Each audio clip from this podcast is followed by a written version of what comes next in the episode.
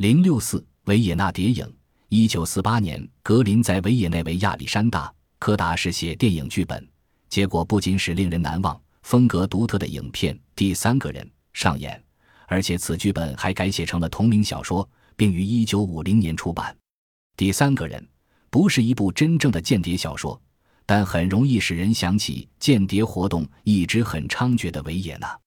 战后，维也纳被四个列强瓜分，他们各有自己的地盘。一九四八年二月，格林来到这座城市里，脑海里浮现出这样一句话：一星期前，当哈里的灵柩埋入二月冻土之中时，我已向他做了最后的告别。所以，当我在施特兰德的人群中看见他视同陌路地从我面前走过时，简直不敢相信自己的眼睛。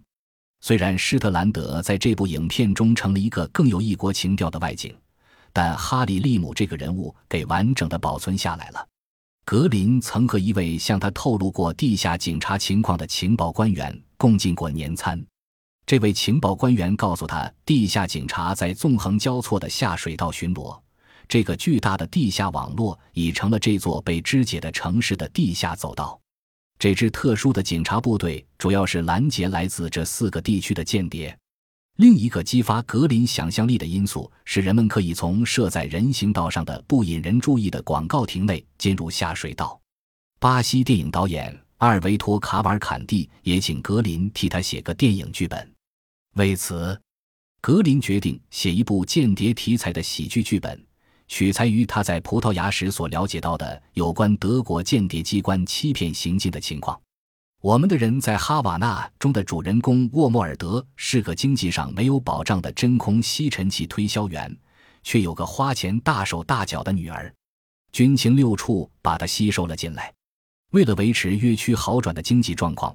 沃莫尔德声称他已发展了一些其实根本不存在的谍报人员，接连不断地向伦敦发送有关他们的假情报。卡瓦坎蒂在正式开拍这部影片之前。决定先征得军情六处的许可，结果非常不幸，军情六处很快给了他答复：嘲弄英国秘密情报机构的影片是不会获得许可证的。至少卡瓦尔坎蒂是这么对格林说的。对整个计划已丧失信心的卡瓦尔坎蒂心想：会不会只是因为他没有编造出一个能推卸掉责任的借口，才遭此厄运？然而，格林并不打算搁置这个不公的主题思想。当他后来访问哈瓦那时，他明白这儿才是上演这部离奇喜剧的地方。沃莫尔德完全是一个虚构的人物，但那位征召新兵的军官霍索恩喜欢躺在床上通过电话给他的厨师下达命令的习惯，则是辛克莱上将的习惯做法。这一细节是辛克莱的侄女告诉格林的。对格林来维也纳，俄国人心存疑团，因为他们知道他在秘密情报局干过。猜测他是来维也纳接管军情六处分社机构的工作的。他们还了解到格林曾是共产党党员，但这段历史非常短暂。